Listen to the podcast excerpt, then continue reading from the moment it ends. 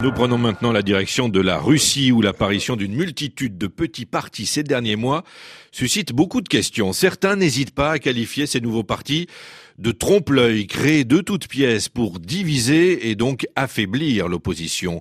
Bonjour Daniel Valo. Bonjour. Vous êtes notre correspondant à Moscou. Le dernier de ces partis euh, a été fondé la semaine dernière à peine. Il s'appelle Démocratie Directe et sa particularité, c'est qu'il a été créé par le créateur de l'un des jeux vidéo les plus célèbres de la planète. Absolument, Vyacheslav Makarov, son nom ne vous dit peut-être pas grand-chose. En revanche, son jeu vidéo World of Tanks est l'un des plus gros succès euh, du secteur euh, de ces dernières années. Et son créateur, âgé de 40 ans, a donc décidé euh, d'abandonner à la fois son jeu et son entreprise pour se lancer en politique.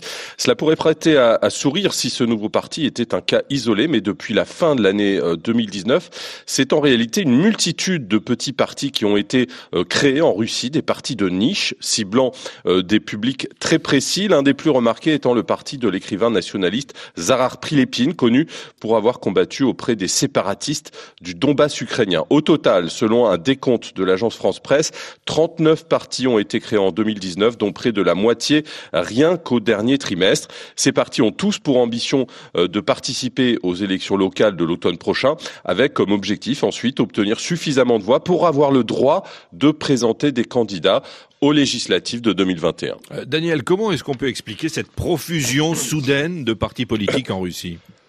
Eh bien, c'est d'autant plus étonnant que d'autres formations de l'opposition n'ont toujours pas eu la possibilité d'enregistrer leur propre parti. C'est le cas euh, de celui qui est considéré comme le plus fervent opposant au Kremlin, Alexei Navalny, qui essaye depuis des années, en vain, d'enregistrer sa propre formation politique. En réalité, il semblerait que ces nouveaux partis ont été soit créés, soit encouragés par les autorités. C'est ce qu'ont expliqué des sources proches euh, du Kremlin, citées par la presse russe, notamment le site internet Medusa et le journal Viedo les objectifs de cette stratégie seraient multiples. Doper la participation, disperser le vote contestataire et par ricochet aider le parti au pouvoir Russie Unie à conserver sa majorité. Le parti Russie Unie dont la popularité est en chute libre hein, dans les sondages.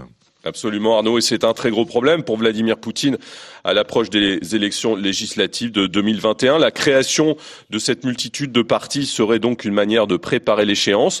Selon le journal en ligne Medusa, l'administration présidentielle distingue même à ce petit jeu deux sortes de formations politiques, celles comme démocratie directe du créateur de World of Tanks qui ne sont là que pour la galerie, pour donner l'impression euh, d'un véritable jeu démocratique et pour ôter au passage des voix à l'opposition, et celles plus sérieuses, plus solides, qui présenteront des listes aux législatives, qui pourront même avoir des députés à condition bien sûr qu'une fois au Parlement, ces parlementaires voteront dans le sens souhaité par les autorités. Merci à vous, Daniel Valo, en direct de Moscou, notre correspondant en Russie.